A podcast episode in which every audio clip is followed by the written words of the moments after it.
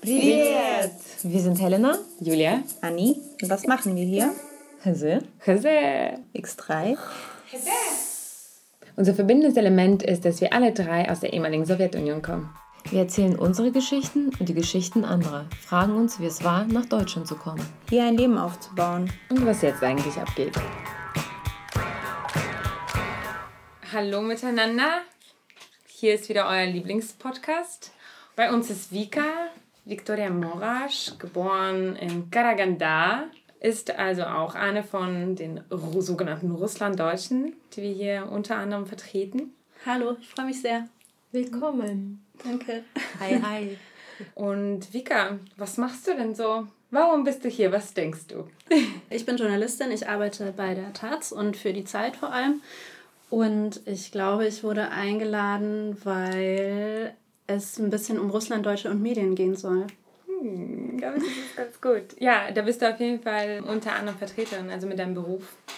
Was ich so aus meiner journalistischen Laufbahn zum Beispiel erfahren habe, ist, dass es noch vor einigen Jahren so eine Art Quotenrussen gab, so ein paar. Bei Bento tauchte jemand auf, da tauchte mal jemand in der Redaktion auf und ich, für mich hat sich das immer so angefühlt, als wären die Themen dann auch immer so ostbezogen etc. Also das war eine Zeit lang so der Tenor in den Medien. Jetzt soll sich das ja gewandelt haben. Ich bin jetzt gar nicht mehr so aktiv im Journalismus, deshalb kann ich nichts sagen. Aber du vielleicht, wie ist der Tenor in den Redaktionen? Wenn man halt diesen Hintergrund hat, was für eine Rolle spielt der dann in so einem Alltag? Mhm, Ich glaube, das ist wahrscheinlich ein bisschen so wie bei anderen Migranten oder so auch, dass es diesen Zwiespalt gibt. So einerseits, klar interessiert mich irgendwie diese Region in der Welt irgendwie besonders und ich habe dann mehr Wissen als andere, schon einfach von zu Hause aus sozusagen. Und gleichzeitig will man ja auch nicht irgendwie darauf reduziert werden. Und in dieser Balance irgendwie bewegt man sich da, glaube ich. Ich weiß halt auch nicht, ob das Quotenrussen und Russinnen sind oder so. Es gibt halt einfach weniger und dann fühlt es sich, glaube ich, so ein bisschen so an dass man dann halt auch alles über Putin und die russische Geschichte und so wissen muss, nur weil man irgendwie halt äh, so einen Hintergrund hat. Aber thematisch, also du machst ja nicht nur also Russland oder auch, sag ich mal, ostspezifische Themen, aber was, Nee. was, was sind so deine Punkte, was macht dir also Bock? Bock macht mir eigentlich vor allem halt ein Format und zwar die Reportage und da ist es halt dann so, dass es alles Mögliche sein kann und dann versuche ich halt immer wieder irgendwie auch Texte aus der Region oder so anzubieten oder Themen vorzuschlagen, die dann eben irgendwie in Osteuropa oder in Zentralasien oder so spielen und da ist es halt dann auch interessant irgendwie dann zu beobachten, wie die so ankommen bei bestimmten Medien, was kommt an und wo sagen sie dann so, hm, ja, nee, irgendwie doch so eher random. So. Wenn man halt so Kasachstan sagt, dann muss man halt ungefähr immer bei Null anfangen. Wo ist das überhaupt und warum soll das irgendjemanden interessieren und so. Gerade habe ich auch so einen Text, der irgendwie schon durch so ein paar Redaktionen geschwirrt ist und ich versuche den irgendwo zu beheimaten, aber es ist gar nicht so leicht. Was denkst du, warum Kasachstan so ein uninteressantes Thema ist? Also warum kommt das sofort so als Frage? Warum sollte es andere interessieren? Mhm, weil einfach so wenig Vorwissen da ist. Und das ist halt wiederum total interessant, weil es einfach so viele Menschen in Deutschland gibt, die aus diesem Land kommen, aber es gibt einfach so trotzdem total wenig Wissen darüber in der, in der Mehrheitsgesellschaft. Mhm. Und dann kannst du halt an nichts anknüpfen und wenn du dich nicht irgendwie für exotische, exotische in Anführungszeichen irgendwie Länder interessierst, dann ist das Thema halt so irgendwie raus. Es ist schon so, dass Kasachstan meistens in so problembezogenen Kontexten auftaucht. Ne? Das ist dann immer wieder die Wahl oder Ja. weiß nicht, wenn da mal wieder etwas explodiert ist oder weiß nicht, jetzt also mit Kontext mit China und den Uiguren kam das jetzt auch. Oder mal der Aralsee prominenter. und so. Oder die Umbenennung der Hauptstadt? Ja, genau, auch so ein bisschen haha, skurrile Diktatur-Sachen und so. Aber wie wäre das, wenn man versuchen würde, einen Text zu schreiben oder anzubieten, in dem schon ein bestimmtes Wissen vorausgesetzt wird? Würde das funktionieren? Also wenn man annimmt, dass der Leser schon weiß, worum es geht und dann einen Text schreibt, muss man ja nicht bei Null anfangen. Würde das funktionieren? Würde das Abnehmer finden in Ich glaube Medien? nicht, nee. Okay, und warum nicht? Weil es immer so von der Redaktion dann wahrscheinlich die Bedenken gibt, das ist zu voraussetzungsvoll. Also wir müssen nochmal sagen, das war ein Teil der Sowjetunion und so weiter. Man spricht da auch Russisch, ist jetzt unabhängig übrigens und so. ich habe mich nämlich immer gefragt, warum man seinem Leser nichts zutraut. Warum unterstellt man ihm, dieses Wissen nicht zu haben? keine Ahnung, ja, vielleicht ist das auch Wissen auch mehr da, als wir glauben. Das kann schon auch sein. Aber ist auch nicht meine Erfahrung, ehrlich gesagt, aus dem Alltag. Ja, meine auch nicht. Also der Artikel, den ich da geschrieben habe zu den Aufständen letztes, letztes Jahr, wann war das bei mhm. euch auch in der Taz? Da haben ja beim Redigieren, also zum Beispiel die Redakteure die falschen Jahreszahlen oder sowas angegeben. Mhm. Das sind Redakteure, die diesen Artikel, ich war da auf der Demo gerade, auch für Kasachstan und deshalb konnte ich da auch nicht mehr so richtig drüber gucken und dann wurde gedruckt mit zwei falschen Jahreszahlen, die dann nicht von mir zum Beispiel eingefügt wurden. Und also wenn man, man kann das gern voraussetzen, das ist immer die Frage. Es gibt, diese Frage gibt es gefühlt irgendwie, seit ich irgendwie mit, mit dem Journalismus ja. beschäftigt bin. Oder ich muss auch gestehen, ich stelle diese Frage jedem Journalisten, ja. den ich ja. unter die vors Gesicht bekomme. Ja, aber ich verstehe das Anliegen, ich verstehe das, also ich kenne das auch ganz gut. Also einfach mal davon ausgehen und das fordern auch vor dem Leser. Ja, ne? Sich dazu informieren. Also das ist natürlich eine Attitüde, die man machen kann. Also wir.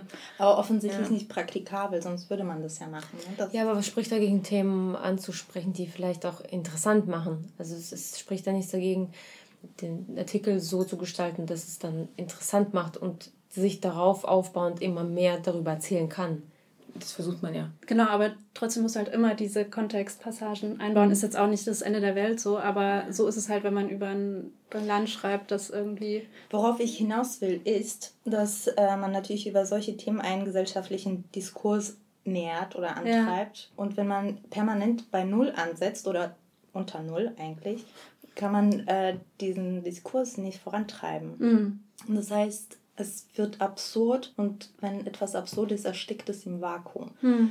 Und wenn aber akute Themen sind, über die gesprochen werden müsste, gibt es keine Anhaltspunkte aus dem Grund. Und deshalb halte ich das für einfach sehr problematisch, wenn man diese Voraussetzungen nicht setzen kann. Warum auch immer. Es ist einfach nur, also es ist nur ein Gespräch.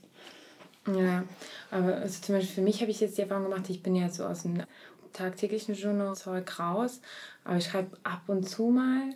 Podcast ist für mich, also aus meiner Sicht auch so ein bisschen journalistisch. Also ja. wir sind ja aus ganz unterschiedlichen Feldern, was total cool ist bei diesem Podcast, finde ich super, weil ja. wenn es nur Journalisten sind, dann merkt man das auch. Das ist das total äh, journalistik ist, dann kann man Radio machen gleich. Und ich merke bei mir, mich interessieren eigentlich gerade nur Ostthemen. Also ich biete auch gar nichts anderes an. Und mhm. also, oder wenn mir was anderes angeboten wird, dann habe ich da auf jeden Fall eine größere Hemmung oder Hemmschwelle zu überwinden, um darauf zuzugehen. Das hat vielleicht auch was mit Bequemlichkeit zu tun, das haben aber, aber es hat, glaube ich, eher auch was mit dem Kontext zu tun, den ich mich jetzt in den letzten Jahren wahrscheinlich so mhm. gegeben habe und ich frage mich auch immer, ob das sich das ändern wird. Wie war das bei dir zum Beispiel im Journalismus? Du hast es ja sicherlich, Journalismus und ähm, sozusagen der Osten oder Kasachstan, Russland. Gab es da Phasen bei dir? Warst du von Anfang an thematisch involviert oder hat sich das entwickelt? Ich glaube, es läuft immer irgendwie mit, dass ich versuche, da halbwegs irgendwie auf dem Stand zu sein, was so in den postsowjetischen Ländern geht. Und dann, wenn mich irgendwas halt total triggert, dann versuche ich auch was darüber zu machen. Aber ansonsten mache ich echt schon auch ganz schön viel anderes Zeug. Mhm. Also was war das letzte, was sich da getriggert hat als Topic? Weil du meinst, wenn sich irgendwas total triggert. Oder vielleicht mhm. auch in deinem Umfeld. Mm, ja, zum Beispiel gab es da doch diese Recherche von einem gewissen Quentin Lichtblau. Meinst du die? Genau. Das ist ein quietschender Stuhl hier. Übrigens, das letzte, was ich da mitbekommen habe, war auf jeden Fall diese Recherche, also das, der russlanddeutschen Skandal, weil das ist ja auch immer problematisierend. Ne? Also fast immer sind Russlanddeutsche in den Medien in so einem problematischen Kontext eingebettet. Und das letzte Mal, ja, da war es der Schlegel. Der genau, da ging es um Robert. Einen, der Robert Schlegel. Da ging es um einen Typen, der für Putins Partei in Russland unterwegs war und auch bei der Duma war soviel ich weiß, und bei der Jugendorganisation Nasche voll auf dem Patriotenkurs und Anti-Westen und alle sind schwul und verkommen im Europa. Genau. Und plötzlich tauchte er in Deutschland auf mit seiner Familie und arbeitete hier für ein IT-Unternehmen, was wirklich ein bisschen skurril ist, weil er auch mit so Daten- und IT-Geschichten irgendwie in Russland halt gearbeitet hat und man nicht so richtig weiß, ob er das nicht irgendwie noch anderweitig benutzt hat. Naja, jedenfalls ist er jetzt Deutscher und will, dass seine Kinder in Deutschland aufwachsen und so und in Russland. Hoffentlich werden sie gay.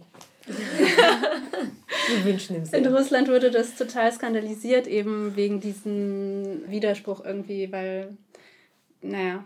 Also in, in Deutschland hat es ja immerhin also dazu geführt, dass er entlassen wurde, beziehungsweise ich weiß gar nicht, wie der aktuelle Stand ist zu diesem Fall, aber es hat auf jeden Fall eine Welle geschlagen. Mhm. Ähm, aber wenn, abgesehen, abgesehen von den ganzen russlanddeutschen Sachen, ich frage dich mal etwas. Wenn du, ich weiß ja was von dir, weil wir kennen uns ja auch privat. Wir kennen uns lustigerweise auch aus ganz seltsamen Kontexten. Wir haben uns einmal im Leben auf einer Party in Berlin getroffen, vor zehn Jahren oder so. Danach nie wieder gesprochen. Dann habe ich einmal, dann habe ich einen Artikel zugesandt bekommen von irgendwie fünf Leuten. Das war dein Zeitartikel, das war dein Outing, ne? Das war dein genau. russlanddeutschen Coming Outing. Out. Dein Coming Out als Russlanddeutsche. Und dann habe ich den Namen gelesen und dachte mir, hm, Viktoria Morasch, das kommt mir bekannt vor. Und dann und dann, haben wir uns in Karagan, äh, nee, in, in Almaty gesehen. Und dann haben wir uns in Almaty gesehen, als meine Praktikantin meinte, ja, da kommt eine Kollegin von mir aus München. Und das warst dann du. Ja. Das war ja das, war ja das Verrückte unser, ja. unseres ja, Kennenlernens. Wir kennen uns eigentlich schon so lange, aber so richtig eng kennen wir uns eigentlich auch erst seit Kasachstan, was jetzt auch schon zwei Jahre her ist. Genau, aber ähm, du hast ja außerhalb von Kasachstan und Deutschland auch in anderen Ländern gelebt. Deshalb ist ja dein Interesse dann auch ein bisschen breiter. Und ich frage dich mal, das sind so Sachen, über die wir uns unterhalten haben das letzte Mal, da haben wir uns über Sprache unterhalten. Was sind die Sprachen, die du lieber magst? Portugiesisch oder Russisch? Mm, zwei ganz emotionale Geschichten irgendwie für mich. Aber tatsächlich ist mein Portugiesisch inzwischen besser als mein Russisch. Es fällt mir leichter, was auch ein bisschen traurig ist. Aber ja. Wie heißt du dein Russisch denn aufrecht?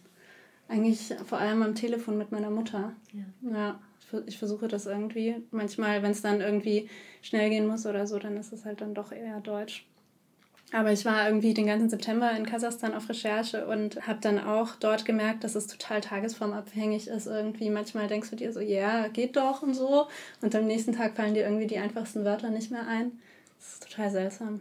Ja, da hast du auf dieser Recherchereise, die habe ich auch verfolgt, da hast du ganz viele Stories gemacht, was du ja Da war ich nämlich so neu auf Instagram, genau, da habe ich das Das heißt, du bist seit letztem Jahr auf Instagram? Ja, seit September oder so. September, oh wow.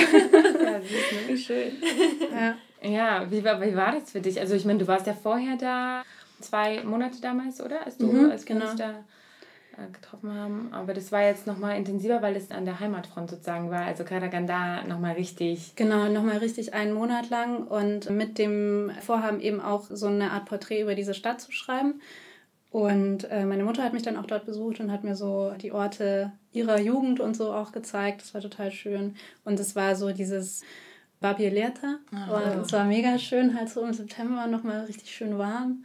Was ist denn Babieleta? Vielleicht erklären wir das. Ja, so Altweibersommer. Genau, das ist, bevor es richtig hart Winter wird, da nochmal irgendwie besonders schön. Ist der Sommer nochmal freundlich. Kommt er nochmal, um Tschüss zu sagen. Ja, jetzt habe ich den Faden verloren. Nö, aber wie das für dich das war und ist das eigentlich die Geschichte, die du gerade versuchst unterzubringen? Ja, das ist echt nicht so leicht. Auch genau wegen dieser Dinge, die irgendwie, über die wir vorhin das schon gesprochen so haben. Teilweise kriegst du dann aus den Redaktionen so, ja, äh, wir hatten jetzt schon vor ein paar Monaten so einen Text aus Botswana. das war auch schon so irgendwie so ein Land. Und äh, nee, können wir jetzt erstmal nicht machen, so ungefähr. Das ist schon echt krass. Ja, okay. Also so komplett gestrichen? Oder? Also dann für die. Ich versuche das jetzt irgendwie ein bisschen noch weiter, aber tatsächlich sind ja auch die Möglichkeiten also gar nicht so viele, wenn man irgendwie schön Platz haben will und Fotos und bla und so. Aber vielleicht kommen dann irgendwann mehr. Also liebe Zuhörer, wenn unter euch irgendein Chefredakteur befindet, denken Sie über Ihre Arbeitsmoral nach. ja, und die Teamauswahl. ja, aber wer weiß. Also Oder das ist vielleicht ja auch eine Marktlücke, nicht wahr? also ich bekomme das tatsächlich im Reisejournalismus, dass ich nicht krass, aber schon recht gut verfolge, sehr, sehr viele schöne Stories und tolle Bilder aus Kasachstan, weil Kasachstan hat auch viele Vegetationen. Ich sehe eher, dass irgendwie viele Menschen anfangen, das für sich zu entdecken. Mhm. Und auf Instagram kriege ich das extrem mit. Da sind auf einmal naja, diese tollen Steppen und, und Berge und so alles. Und da sehe ich das Interesse. Ich glaube, dass im politischen Bezug vielleicht tatsächlich viel weniger da ist und die Leute da nicht so getriggert werden. Ich glaube, auch in zehn Jahren sind da alle, die jetzt irgendwie nach Georgien fahren oder so, Richtig, sind dann ja. irgendwo in Kirgisistan oder in Kasachstan oder sonst wo. Ja, Kirgisistan ist ja eh schon, also das sind ganz viele Franz vor allem Franzosen, auch mhm. Deutsche, aber deutsche Rentner eher.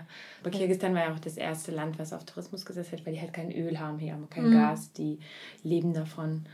Und Kasachstan macht das jetzt erst seit letztem Jahr ungefähr, ja. dass sie die Tourismusbranche ausbauen und Visumsfreiheit. Das wird sich sicherlich jetzt ein bisschen Stimmt, also Georgien war ja letztes Jahr total am Start, ne? Das war ja, im Literaturbereich auch viel, ne?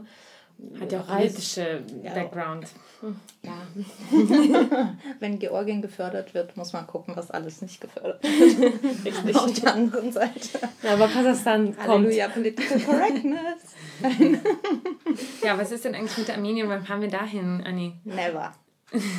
Keine Ahnung, irgendwann irgendwann ist nie. Ich weiß nicht, man muss es planen und durchsetzen. Ja, in 2021. War letztes Jahr deine erste Reise nach Kasachstan oder warst du schon vorher mehrmals dort? Ich war einmal vorher da, da wo wir uns auch nochmal richtig kennengelernt haben. Das war 2016, glaube ich, oder so, für ja, zwei Monate. Du warst 16 da. Ja. Ach, das war, das war das erste Mal und jetzt das zweite, genau. Wie war es für dich? Nach wie vielen Jahren bist du dann zurück oder in Kasachstan angekommen? Ich bin ja mit zwei Jahren nach Deutschland gekommen, das war 1990. Das heißt, ich habe überhaupt keine eigene Erinnerung. Deswegen war das dann, also dann 2016 war ich was, irgendwie 28 oder 27, keine Ahnung. Und naja, das ist sowas zwischen irgendwie, ich suche die Bilder, also die Bilder zu den Geschichten, die ich immer schon von meinen Eltern und meinen Brüdern teilweise auch gehört habe. Und ich bin auch einfach nur Touristin oder so. Und aber irgendwie hat das doch auch eine andere emotionale Ebene. Und dann auch diese Sprache irgendwie, wenn du dann da im Zug fährst und die sagen dann irgendwie, ja, jetzt aber mal die Betten machen und so und die Decken abziehen oder so, keine Ahnung. Und dann das, das sind alles so Wörter, die ich eigentlich nur von meiner Mutter oder so kenne. Und dann wirst du so ganz emotional berührt, wenn dieser Schaffner irgendwie so sagt, irgendwie, zieh mal das, die Bettdecke irgendwie ab und so. Und das ist total strange. So. Ja. Das heißt, auch wenn du so klein warst, als du hergekommen bist, hast du immer noch so eine krasse emotionale Bindung eigentlich, oder? Kann man das ja, so sagen? Ja, ich denke schon. Durchs Aufwachsen einfach durch die Familie, ja. Ich habe, was auch total spannend ist, finde ich, ich habe vor kurzem irgendwie zu Hause so Videos gesehen, die mein Onkel aufgenommen hat, damals, als wir irgendwie ankamen. Der hat halt ständig irgendwie gefilmt. Und dann gab es da so eine Aufnahme von mir so, als ich so fünf ungefähr war. Und ich sage so ein Gedicht auf auch ganz schlimm mit N-Wort und so. äh, auf Russisch. Ja, auf Deutsch. Und ich habe den krassen Akzent. Und das hat mich total gewundert, weil ich dachte irgendwie, ich bin ja mit zwei und so und bei mir war das alles. Akzent. Ja, und bei mir war das ja alles total easy und ich bin dann im Kindergarten zack zack irgendwie schnell Deutsch gelernt und so. Und dann aber habe ich da erst gesehen, dass es ja doch nicht so war, also dass ich doch diese Färbung irgendwie von meinen Eltern total drin hatte. Mhm. Das finde ich echt abgefahren. Das ist sehr spannend. Ja hast du dann wahrscheinlich nicht gemerkt, wann du den Akzent abgelegt hast. Nee, keine das Ahnung. ging dann irgendwie mhm. über ineinander. Wie war das bei Joa, bei deinem Bruder eigentlich? Der war älter. Genau, älter, meine beiden Brüder sind älter und die ja. gingen halt so ohne irgendwelche Sprachkenntnisse dann in die erste Klasse und so. Die haben so diese ganze Geschichte durch. Aber habt ihr euch da anders. ausgetauscht? Bei Anni habt ihr euch ausgetauscht, bei uns mit meinem Bruder, ich eigentlich so gut wie gar nicht. Bei Helena eigentlich auch gar nicht. Jeder hat so sein Ding, sein Hustle, sein, sein Sack allein getragen. Wie war das bei euch? Ja, wir haben uns auch nicht so viel ausgetauscht. Das war dann erst irgendwie, als ich diesen, mein Coming-out-Artikel ja, äh, geschrieben habe da habe ich halt auch von der Redaktion tatsächlich so den Auftrag bekommen, ja, sprich doch mal auch mit deinen Brüdern und so. Und dann hast du halt so mit diesem journalistischen Ziel irgendwie hast du auch so ein bisschen so eine Rechtfertigung, da jetzt mal alle Fragen zu stellen oder so, keine Ahnung. Und so, so wie wir jetzt hier. ja. genau, und dann habe ich eigentlich auch so Sachen erst erfahren von meinen Brüdern, wie das so für die war. Der eine ist halt mit acht also der war dort schon in der Schule und ist dann mit acht nochmal hier in die erste Klasse. Oh. War teilweise halt total unterfordert so, weil mhm. Mathe halt auch dort viel krasser war und er saß dann hier in der ersten Klasse, nur weil er halt die Sprache nicht konnte. Das war schon echt irgendwie bisschen doof. Wir haben letztens darüber uns unterhalten, tatsächlich uns auch genau auf dieses Thema gekommen, mhm. dass wie unterfordert wir waren. Und ja, ich glaube, da gibt es einige Kollateralschäden sozusagen in unserer ich, Generation. Also ich glaube, das hat nicht nur was mit der Schule zu tun. Alleine die Tatsache oder der Umstand, dass man auswandern muss, ist schon so ein Trauma. Man geht damit gut um. Okay, wir haben es überlebt, ja, und viele Millionen haben es auch überlebt, aber trotzdem ist es ein traumatisches eine traumatische Erfahrung meiner Überzeugung nach. Das ja, wahrscheinlich auch in jedem Alter, wahrscheinlich selbst mit zwei irgendwie. Ja, das ist immer ein Bruch irgendwie. Ja. Ne? Entwurzelung auf jeden Fall. Und mhm. dann auch noch, die Frage kommt ja auch, wo man sich beheimatet sieht oder wo man sich verortet, wie Julia das so gerne immer sagt. Und auf diese Frage gibt es einfach keine Antwort. Ja. Ist, diese Frage ist so eine Selbstquälerei eigentlich. Die muss man sich stellen, damit man mit sich selbst auseinandersetzt, aber de facto hat man keine Antwort darauf. Mhm. Was waren die Reaktionen auf deinen Artikel? Auf mein Coming Out? Ja. Das war total überwältigend, weil das auch mein erster, also nach der Journalistenschule irgendwie mein erster langer Text wirklich Auf welcher war. Journalistenschule warst du? In München auf der DJS. Mhm. Und auch mein erster Text für die Zeit und so. Und dann habe ich super, super viel Post bekommen, auch auf Facebook total viele irgendwie Nachrichten von Leuten, die eigentlich geschrieben haben, so, ja krass, irgendwie, das könnte irgendwie meine Geschichte sein, mir ging das genauso und irgendwie cool, dass du es mal aufgeschrieben hast. Oder also so junge Russlanddeutsche, die irgendwie sich da total wiedergefunden haben, was echt schön war. Passiert ja jetzt noch manchmal, also ihr habt ja zum Beispiel auch Julia bei euch in der Redaktion, mhm. nicht wahr? Also Julia. Ziplonik. Ja, Ziplonik. Julia, wenn du das hörst, wir haben einen niedlichen Namen für dich ausgedacht. wir lieben dich. genau, und sie hat ja auch diesen Coming-out-Artikel gemacht vor gar nicht so langer Zeit, ne? Und passiert alle Jahre wieder und jedes Mal mhm. bringt es eine Welle von Reaktionen hervor. Oder dieser Podcast, den wir gestartet haben, oh, auch voll viele schöne Sachen gehört. Das heißt, das ist halt eine Lücke, die immer noch klafft, wo Leute wie wir sich vielleicht auch nicht so gesehen oder repräsentiert fühlen in dieser ja, Gesellschaft, vielleicht auch nicht erkannt oder ja, wir haben uns öfter mal darüber unterhalten, wie sichtbar sind wir, warum waren wir teilweise unsichtbar vielleicht und ab wann haben wir uns angefangen sichtbar zu machen, auch mit unserer Migrationserfahrung. Sagen. Und es gab bei allen halt wahrscheinlich irgendwann so einen Punkt. Bei dir dann halt dieser Artikel auch mit Job verbunden, interessant. Ja. Aber ist es dir vorher irgendwie als Problem aufgefallen oder hattest du vorher schon den Wunsch, dich damit auseinanderzusetzen? Oder ist es erst durch deine journalistische Tätigkeit losgetreten? Mm, nee, ich habe mich auch schon davor damit auseinandergesetzt. Ich habe irgendwie in der, wann macht man das, in der 12. Klasse, ich weiß nicht, in Bayern zumindest, so eine Facharbeit geschrieben. Das gibt das es ist, nur in Bayern. das ist sowas wie eine erste kleine Hausarbeit. Nee, ich hatte das auch in, Wir hatten das nicht, in Brandenburg. in Hessen Abitur gemacht. sowas gibt es bei uns. Aber nur bei einem ganz schlimmen Lehrer, also nicht schlimm, der war halt einfach so, ihr macht hier Kindergarten, wenn ihr in die Uni kommt, werdet ihr abkacken, also schreibt jetzt eine Facharbeit. nur bei einem. Ja, ja. Danke, Herr Opitz. ja, und ich habe damals irgendwie gedacht, ich versuche mal irgendwie ein Theaterstück zu schreiben. Und da in diesem Theaterstück ging es auch schon um eine Frau, die einen russischen Laden hat in Deutschland cool. und irgendwie ihr Kind will aber nichts mit Russland am Hut haben und datet dann irgendwie so einen Deutschen und so weiter. Also es ist echt kein gutes Stück jetzt. Wie ist es ausgegangen? war das Drama vollkommen. Es war natürlich so klassisch irgendwie wie in der russischen Literatur. Es muss natürlich am Bahnhof enden, aber nicht mit einem Sturz auf die Gleise, sondern die Mutter fährt dann nach Moskau und schaut sich das dann an. Deutsche. Ja, Ein weißes Taschentuch. Auf jeden Fall, ja, genau. Also ich habe mich schon früher damit auseinandergesetzt. Interessanterweise bin ich aber auch die Einzige in meiner Familie, die sich damit auseinandersetzt. Oder es sind Leute, die noch jünger sind als ich so. Und die ganzen, die irgendwie Teenager waren oder Kinder, aber nicht zu kleine, die das alles total bewusst erlebt haben, die haben irgendwie nicht so das Bedürfnis, mhm. da was drüber zu erfahren. So. Ja, es ist einfach auch wirklich unterschiedlich, wie man damit umgeht. Man kann das eigentlich auch fast niemandem zum Vorwurf machen. Nee, es ist ja auch in Ordnung, klar. Ja. Aber diskutierst du das zu Hause? Also wie ist es, unterhaltet ihr euch eigentlich zu Hause darüber? Weil, also wir haben das ähnlich, aber ich bringe das so richtig auf den Tisch nach Hause. Und ich beziehe meine Eltern einfach mit ein. Also wir machen dann einfach dieses Gerät an und nehmen sie auf, während wir mit denen reden oder so. Ich, ich bin dann halt so distanzlos manchmal. ja, meine Eltern sind inzwischen auch voll drin. Also die, mit denen bin ich da schon am großen Austausch, aber so meine Brüder oder so eigentlich weniger. Mein Opa habe ich auch sechs Stunden lang, glaube ich, auf Band. So alles mal ausgequetscht. Cool, ja. schön. Mhm. Ja, das ist auch bei mir der letzte. Also mhm. bei den anderen habe ich es auch verpasst, leider. Aber wie ist es, wenn wir von Familie sprechen? Das haben wir nämlich auch fast in jeder Folge kommen wir drauf und wir versuchen es zu umschiffen, weil das, das versaut uns manche Folgen.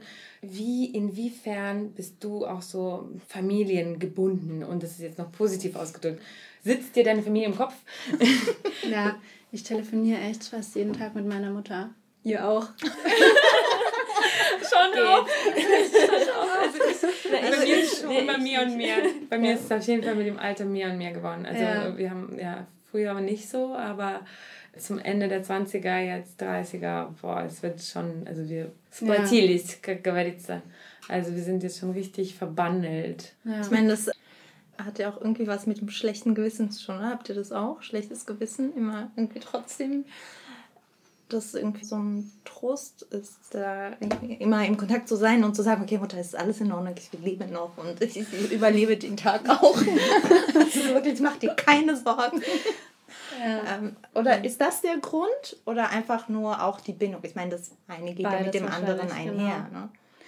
Aber genau, ich hatte halt, ich bin in so einer Kleinstadt aufgewachsen und dann hatte ich total stark das Bedürfnis, da rauszukommen. Und jetzt, wo ich halt irgendwie schon jetzt zehn Jahre lang oder so weit weg bin, vermisse ich die schon sehr und versuche so oft wie möglich da runterzufahren. Und keine Ahnung, ich weiß nicht, wie das noch werden soll, wenn das jetzt immer schlimmer wird. Keine Ahnung. Was redet ihr, welche Sprache redet ihr eigentlich? Mischmasch. Ich versuche Russisch irgendwie zu sprechen. Manchmal ist es dann auch doch Deutsch. Ich glaube, bei mir ist es anders geworden, nachdem ich nach Berlin zurückgekommen bin, weil davor hatte ich auch dieses schlechte Gewissen und dieses, oh Gott, jetzt ähm, habe ich wieder lange nicht angerufen. Aber seit ich hier lebe, ist es wirklich eine andere Beziehung geworden. Wir sehen uns öfter und es ist auch wirklich viel wechselseitiger. Also Ja, anders, anders von diesem Schuld. Ich kenne das ganz genau, was ihr sagt mit dem Schuldding. Das hatte ich so, so das Kind, was einmal im Jahr nach Hause kommt, manchmal so. Und dann so, oh Gott, oh Gott, kennen die mich überhaupt? Aber das hat sich gelegt. Ich versuche Ah. deswegen meine Eltern jetzt nach Brandenburg zu holen. Wirklich? Ja, also die Eltern werden auch noch älter, ne? man fängt jetzt an, auch noch mehr Sorgen um sich zu machen. Und denke mir, okay, wenn sie in der Nähe sind und dann kann man sich auch öfters sehen. Also bei uns ist es auch noch extremer, wir sind alle verstreut. Mein Bruder lebt in Stuttgart, ich in Berlin, meine Eltern in Osnabrück. Das ist alles so Okay. richtig weit weg voneinander. Meine Oma bei Dresden, das ist so pff. Und dann ist es so einmal im Jahr, wo alle zusammenkommen. Super. Also ich würde so gerne, dass die irgendwie in der Nähe wären, weil ich dann weniger schlechtes Gewissen hätte. Das Gewissen ist so Und- schlimm. Und ich rufe sie nicht so oft an, weil ich telefonieren nicht ausstehen kann. Ich schreibe denen, aber mein Gewissen frisst mich langsam auf, sodass ich denke, okay, du musst mal anrufen, du musst mal anrufen. Also das schlechte Gewissen, vielleicht muss man auch erklären, das kommt aus reiner Liebe zu den Eltern, wirklich. Ja. Es ist Das ja ist- nicht, dass man... Muss oder ja, so. genau. Das ist, weil man nicht will, dass die Eltern leiden. Hatte aber auch so ein bisschen wie so ein Schuldgefühl manchmal. Hattet ihr sowas auch mal? Also dieses, sie sind wegen mir hierher gekommen und was stelle ich keinen an? Fall. Ich hatte das ein paar Mal auf jeden Fall. Ja, du auch? Ja, ich habe meinen Eltern auch als Jugendliche immer gesagt, Deutschland ist scheiße und so und ich will hier raus und es ist ja so richtig schön anti-deutsch irgendwie Ja. unterwegs. Und für die war das wahrscheinlich total, wahrscheinlich fanden sie es auch lustig oder so, aber, Bestimmt aber es nicht. ist natürlich auch ein bisschen irgendwie verletzend, wenn du irgend- da alles aufgibst und willst, dass deine Kinder da im schönen Deutschland aufwachsen und so. Das hatte ich auch genau dieses Erlebnis, als ich jetzt in Karaganda war, dass ich gedacht habe, so, okay, jetzt kann ich meinen Eltern echt wirklich aus vollstem Herzen mal sagen, dass es eine gute Entscheidung war, nach Deutschland auszuwandern, so nachdem ich das da nochmal irgendwie einen Monat erlebt habe oder so. Ach, wirklich? Ja, das ist interessant, weil bei mir war das so, meine Eltern waren dann, okay, wir haben dich hierher gebracht und du gehst jetzt dann wieder nach Kasachstan. What? Und dann meinst du, ja, also ich arbeite da, das ist nur ein Jahr, ich komme zurück, dann wurden es zwei Jahre, am Ende waren es zweieinhalb Jahre. Und sie waren sehr, sehr glücklich, weil es war halt so eine, weißt schon, russische Heirats- und Kinderkriegzeit. Ich Oh habe sie immer noch nicht, ich bin immer noch nicht verheiratet, aber sie hatten wirklich Angst, dass ich da bleibe, dass ich Ja. zurückgehe nach Kasachstan, weil ich da auch länger und länger geblieben bin. Also sie dachten, dass du vielleicht voll jemanden kennenlernst und dort bleibst. ja, irgendwie, sie dachten, als wir dann mit meinem Freund getrennt waren, oh oh, was, wenn sie da jetzt bleibt? Also das haben sie mir halt nur so im Scherz oder so mal so gesagt, aber ich glaube, meine Mutter hatte richtig Angst. Ja, Richtig Angst. Aber ich muss sagen, für mich war das ganz wichtig und für mich war es ganz anders, weil vielleicht war es Almaty, wobei ich auch in Kokschetau war, wo ich aufgewachsen bin. Und ich habe das gar nicht so als so trostlos oder so empfunden oder als. Im Gegenteil, bin ich zurückgekommen, mein Papa, du warst in den 90er so ein geiler Businessman. Ich glaube, da wärst du eigentlich richtig noch viel mehr aufgegangen. Mhm. Du bist hier auch ein Businessman, aber auf so deutsche Art. Du bist dann so beschränkt. In Deutschland ist ja alles gern beschränkt und so, so viel wird auch nicht gefördert unternehmerisch, also nur in High-Ranking-Unternehmen. Kleinunternehmertum ist jetzt nicht besonders einfach in Deutschland und er ist ein Kleinunternehmer.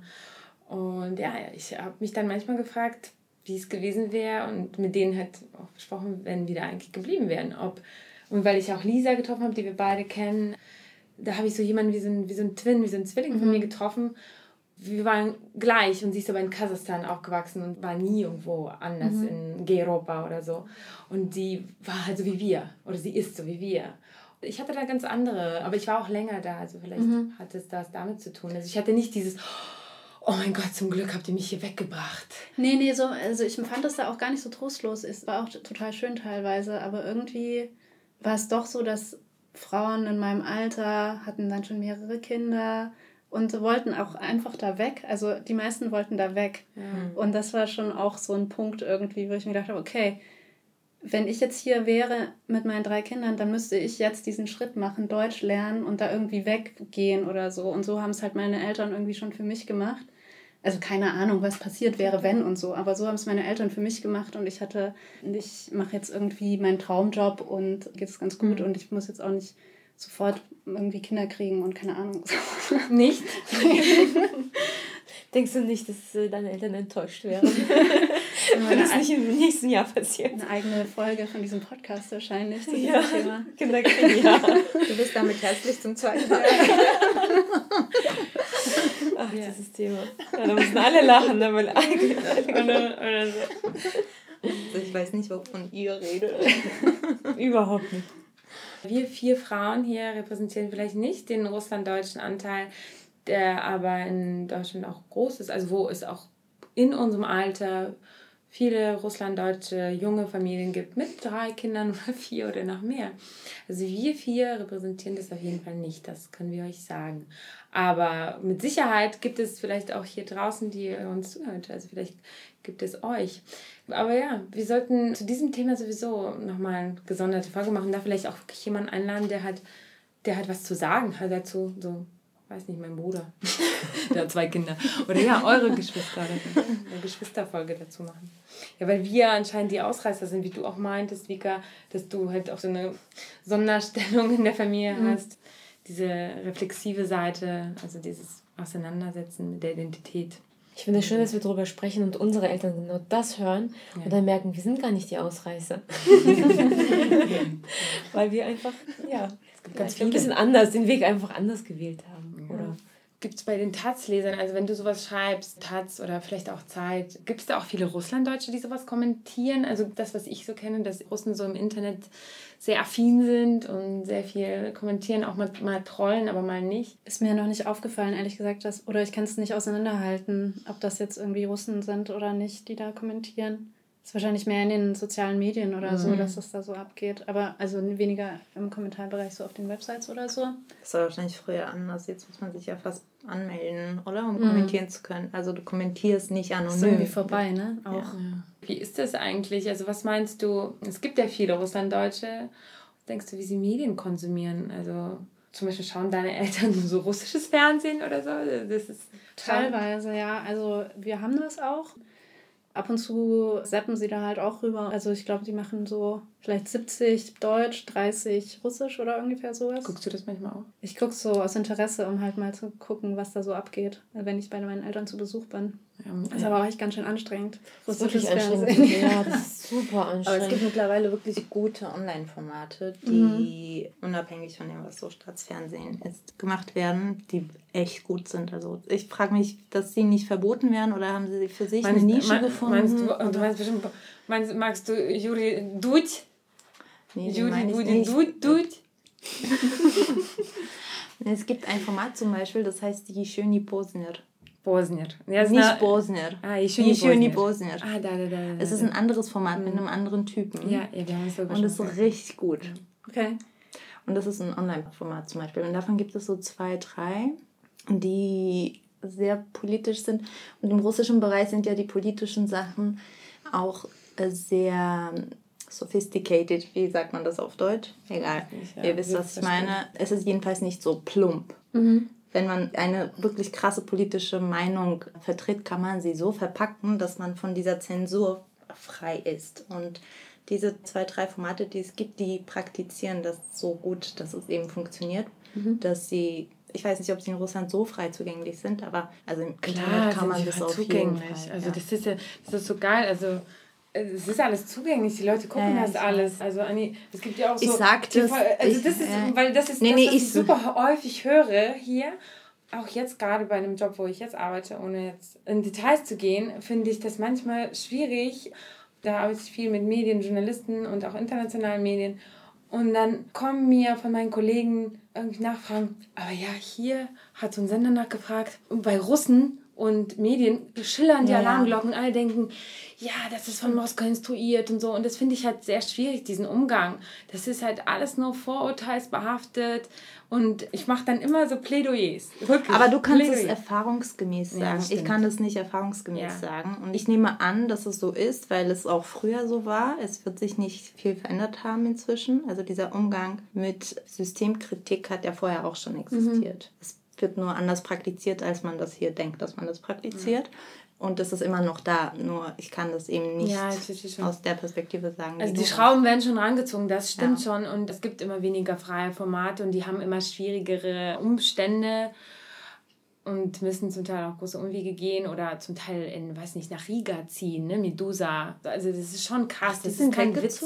Hm. Ja, es ist schon kein Witz alles. Das ist schon auch schwierig in Russland und so weiter. Aber trotzdem sind die Menschen informiert und das ist, sie haben Angst, dass sie irgendwann abgeriegelt werden. Also sowas, vor sowas haben tatsächlich Menschen, die reflektiert sind und progressiv, die haben schon Angst davor, dass mhm. irgendwann, weiß ich nicht, eine Mauer, eine Zeit oder irgendwas anderes kommt. Aber sind informiert, also sind nicht die Sowjetzeiten, wo die Leute, weiß nicht, erst zehn Jahre später erfahren, dass es eine Mondlandung gab oder so. Also das ist heute nicht mehr so denkbar. Es ist interessant, wie ist bei dir vielleicht in den Redaktionen, um da wieder darauf zurückzukommen, gibt es da auch solche Vorurteile? Klar, es gibt alle Vorurteile da auch. Musst du dann aus Plädoyers halten? Ich mache das wirklich, ich mache das. Ich bin ja. der Erklärbär. Ja, ja, also so erklärbar erstmal schon. Was ich auch noch ganz interessant, was mir gerade so einfällt, das ist so eine Solidarität oder so eine Nähe irgendwie auch zu den wenigen ostdeutschen Leuten gibt, die da arbeiten oder so. Das kann ich, ist auch so echt so unbestimmt irgendwie so, ja, irgendwie, irgendwas, so, irgendwas fühlen wir da. Ja, voll gut. Es gibt oder, Parallelen oder irgendwie. Das, oder bilden wir uns das nur ein vielleicht, aber so, also das gibt es auch, das finde ich ganz witzig. Ja, das ist, ich glaube, es geht uns allen so. Auch fast in jeder zweiten Folge oder in jeder zweiten Besprechung, in jedem zweiten Treffen kommen wir darauf. Wir haben auch einzelne Folgen, in denen wir das Thema Osten widmen. Da kommt noch was auf euch zu. Die werden richtig witzig zum Teil. Also, das können wir euch versprechen. Wir haben da schon mal ein bisschen vorgearbeitet.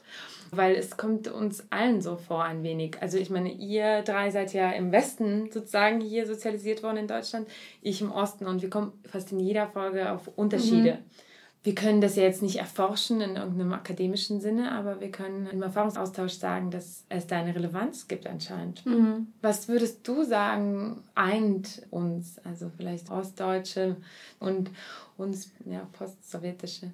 Mhm, wahrscheinlich so eine Art Bruch in der Biografie. Ich weiß nicht, ich meine, ich war zwei oder so, aber vielleicht so, dass man es irgendwie für möglich hält, dass so ein Staat oder so auch einfach zu Ende gehen kann oder dass einfach alles aufhört und dann was komplett Neues oder sowas kommt. Und dann halt diese ganze, wahrscheinlich auch landschaftlich. Ich meine, wenn du dir Brandenburg oder so anschaust, so die Wiesen und keine Ahnung, das sieht ja schon so ein bisschen aus wie dann so Ukraine oder so, ich weiß es nicht. Die Birken fangen ja schon da an. Ja, das stimmt. Ist das vielleicht der erste Ort, den man besuchen kann, bevor man noch weiter östlich fährt? Wart ihr eigentlich auch in so in diesen äh, Aufnahmelagern und Übergangslagern und sowas? Wie lange wart ihr da? Und wie war das noch 90? Weil ihr seid, wart ja ziemlich früh hier. Wir mhm. waren alle erst Mitte 90er. Mhm. Da war ja alles schon wieder anders. Wie lange ging es da bei euch? Ich glaube insgesamt zwei Jahre. Auch lang. Waren wir auch unterwegs, genau. Irgendwie zuerst so richtig wild durch die Republik, irgendwie in Kiel und in Frankfurt und sonst so. Und dann relativ schnell, aber dann so in Bayern, in so umfunktionierten Hotels und so. Ja, was es jetzt auch wieder gab, ne? Ja, ja also genau. 2015, 16 und so. Was war man in der Zeit, meinst du, diese Heime oder ja, dieses nomadische Sein hier in Deutschland, hat es das irgendwie geprägt? Sind die Eltern irgendwie so sicherheitsbedachter und haben keinen Bock auf mhm. irgendwie umziehen oder seid ihr ganz viel umgezogen? Oder? Hm, wir sind dann nicht mehr so viel umgezogen. Meine Eltern haben natürlich auch ein Haus gebaut, wie es sich yeah. wie so ganz viele Russlanddeutsche irgendwie auch machen.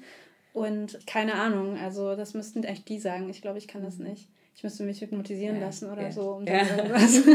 das ist echt der Vorteil, wenn man so ganz, ganz klein diesen Bruch hat, erlebt man den zum Glück nicht bewusst. Das kann zwar unbewusst natürlich irgendwelche Einflüsse haben, aber das ist rückblickend nicht so dramatisch. Wahrscheinlich für deine Brüder ist es vermutlich etwas anderes. Mhm, Glaube ich auch.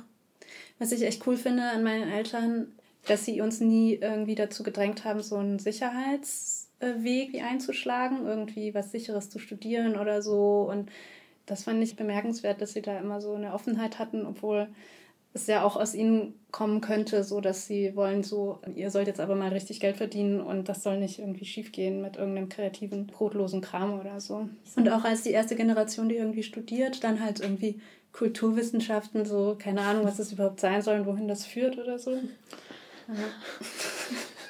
also, hatten sie aber auch nichts dagegen.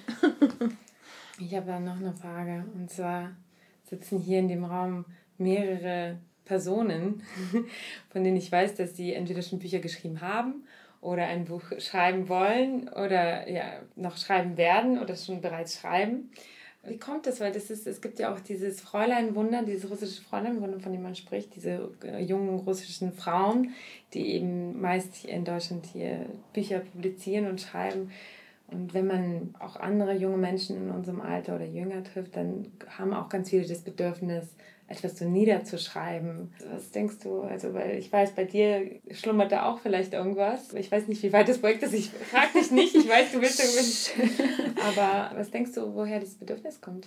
Das ist wahrscheinlich so eine Art Luxus auch, die wir so haben als diese Generation, die wir sind oder so. Ich glaube, mhm. unsere Eltern oder meine zumindest hatten irgendwie andere Probleme als jetzt Bücher zu schreiben. Also, und vor allem konnten sie auch die Sprache noch nicht gut genug und so. Und wir sind, glaube ich, so die erste Generation, die die Ruhe hat und die Sprache und das alles, um irgendwie da mal ein bisschen rumzuforschen. Ich habe die Theorie, dass das irgendwie noch tiefer geht, weil ich auch beruflich viel mit Russlanddeutschen zu tun hatte. Und da gab es diese Poesie und Kurzgeschichten. Und ich glaube, das ist irgendwie so ein Ausdruck, ich glaube, das hat was mit dieser Migrations- Geschichte zu tun, die sich anscheinend durch Generationen zieht. Bei dir, Anni, vielleicht hat das nicht mit russlanddeutschen Dasein zu tun, sondern anderen. Ich überlege gerade, aber bei mir weniger mit dem Umstand, wie ich groß geworden bin. Das, das Schreiben, das ist wirklich seit der Kindheit. Wirklich, als ich angefangen habe zu studieren, wusste ich nicht, dass es noch andere Fächer gibt, die man studieren könnte, als das, was ich. Ich war so darauf fokussiert, dass mhm. mich das einfach auch nicht interessiert hat. Ich habe mich nie wirklich bewusst dafür entschieden. Es ist nur das, was ich immer gemacht habe. Deshalb denke ich, dass es andere Gründe hat. Natürlich gibt es thematisch Unterschiede, wenn ich mich dann bewusst für ein Thema entscheide. Zum Beispiel, was mich interessiert, ist eben dieses Trauma des Auswanderns oder des Bruches, inwieweit das weggedacht werden kann. Das wäre jetzt so ein Thema, was mhm. unmittelbar davon beeinflusst wäre. Aber eigentlich spielt es in meinem Leben beim Schreiben keine Rolle. Ist der Umstand, ausgewandert zu sein. Mhm. Aber du schreibst thematisch schon darüber oder auch nicht unbedingt? Nee, okay. Mhm. mhm. Überhaupt nicht, eigentlich okay. gar nicht. Aber natürlich die Sprachpraxis hat etwas damit zu tun, weil ich viersprachig arbeite mhm. und ich diese Sprachen gleichwertig halten will in dem Sprachgebrauch. Aber es ist natürlich, es gibt immer eine passive und aktive Sprache. Du kannst nicht alle Sprachen immer aktiv haben. Das funktioniert nicht. Es ist auch wissenschaftlich erwiesen, dass es nicht so geht.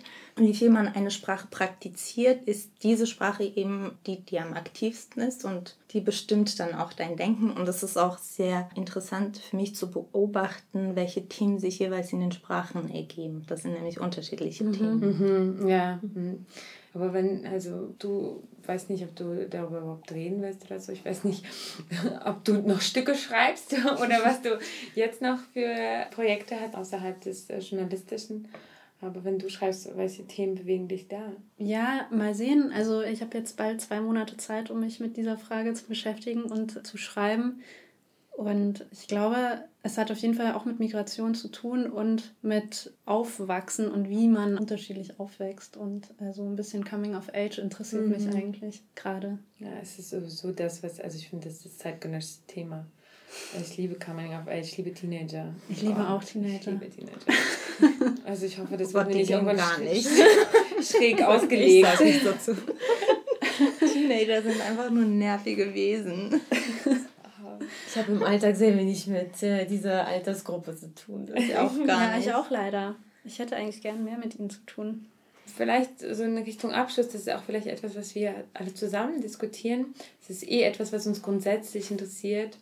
Wir sind ja alle mit diesen Begriffen konfrontiert, die du auch benutzt, die ich auch benutzt habe, die wir alle schon benutzt haben. Sowas wie Russlanddeutsch, postsowjetische Migranten, russischsprachige Migranten diese ganzen Fremdzuschreibungen, Umschreibungen. Etiketten. Ja, Etiketten, Labels. Wow, yeah. Das wollen wir auch eine eigene Folge machen, aber wir wollen auch unsere Gäste fragen. Fällt dir irgendwas anderes ein, wie du dich beschreiben lassen würdest, oder wie, wenn man es selbst wählen könnte? Okay, was komplett Neues praktisch. Ja. Oh, schwierig. Ja, es ist super schwierig, ne? Aber es ist schwierig so außerhalb von Labels. Wir sind da auch noch nicht so weit, aber oh. wir hoffen mit dem Podcast irgendwann so eine Erleuchtung zu bekommen. aber wie gehst du mit den Labels um, wenn, wenn du denen begegnest, jetzt in Gesprächen, oder? Ja, ich glaube, also ich mag irgendwie Russlanddeutsch nicht so besonders, aber ich glaube, der Einfachheit halber benutze ich das tatsächlich am meisten und weil es die anderen irgendwie kennen oder zumindest vorgeben zu kennen. Ja. Am Ende wissen sie ja dann trotzdem nicht so richtig, was es bedeutet. Aber ansonsten finde ich Post-Sowjetisch eigentlich schon nicht so schlecht, also weil das auch so ein anderes System und sowas irgendwie umfasst. Wir benutzen beides und fast immer, wenn man jemanden fragt, steht niemand hinter diesem Russlanddeutschen. Das ist eine Fremdzuschreibung, das fühlt sich so an, das wird sich, glaube ich, auch nicht ändern. Und wir benutzen das, um dieses Label auch vielleicht so neu zu belegen, mhm. so ein mhm. bisschen zu beleben. Aber wir hoffen irgendwann auf unserem Weg, auf irgendwas Neues zu stoßen. Zum Beispiel postsowjetisch haben wir auch schon in anderen Kontexten, Anni und ich, erlebt, dass da Leute, die vielleicht aus der Ukraine kommen oder so, sich voll angegriffen fühlen. Mhm. Und die haben überhaupt keinen Bock mehr, irgendwas mit Sowjetunion zu tun zu haben. Mhm. Aber nicht nur Ukraine, also auch Kasachstan, ganz großer Diskurs. Baltische und, Länder und auch. So. Ja, ja, ja, klar. Ganz allergisch auf jeden Fall. Ja, die haben mhm. gar keinen Bock drauf. Mhm. Und deshalb, also es gibt noch keine Bezeichnung, ne? Das ist, es gibt die nicht. Ja, ja, das stimmt. Aber vielleicht gibt es in der Forschung schon Bezeichnungen. Haben wir, wir waren auf dem russlanddeutschen Forschungstag. Nee, nee, nee, nee, nee das meine ich nicht. Ich meine, vielleicht gibt es in den soziologischen Forschungsbereich, also da wo wir waren auf dieser Tagung, da auf jeden Fall eindeutig nicht, aber vielleicht, vielleicht in einem anderen Kontext gibt es diesen Begriff schon mhm. und wir wissen das nicht oder mhm. so. Ja, ich finde es aber auch echt schön, wenn ihr was komplett Neues findet oder wir. Mhm. In der anderen ist einfach Chazir. ja, Generation Chazir. Also X3. Wir haben halt keine Ahnung. Chazir. Ja, genau, Chazir, Mann. Aber Generation Chazir ist doch irgendwie. Generation X. Wir brechen die Klischees vor allem damit. Das finde ich gut. Hoffentlich du auch weiterhin in deinen Artikeln. Ich versuch's. Vielen Dank, dass du da warst. Vielen Dank, dass ich da sein durfte. Es war sehr schön mit dir. Ja, fand ich auch sehr schön. Unser erstes Gespräch. Yeah. Nur Frauen. Yeah. Tschüss. Ciao, ciao. Last but not least wollen wir darauf hinweisen, dass die Idee dieses Podcasts unterstützt wird. Dafür danken wir dem LMDR Nordrhein-Westfalen für seine finanzielle Unterstützung und freuen uns riesig über die Förderung des Ministeriums für Kultur und Wissenschaft NRW.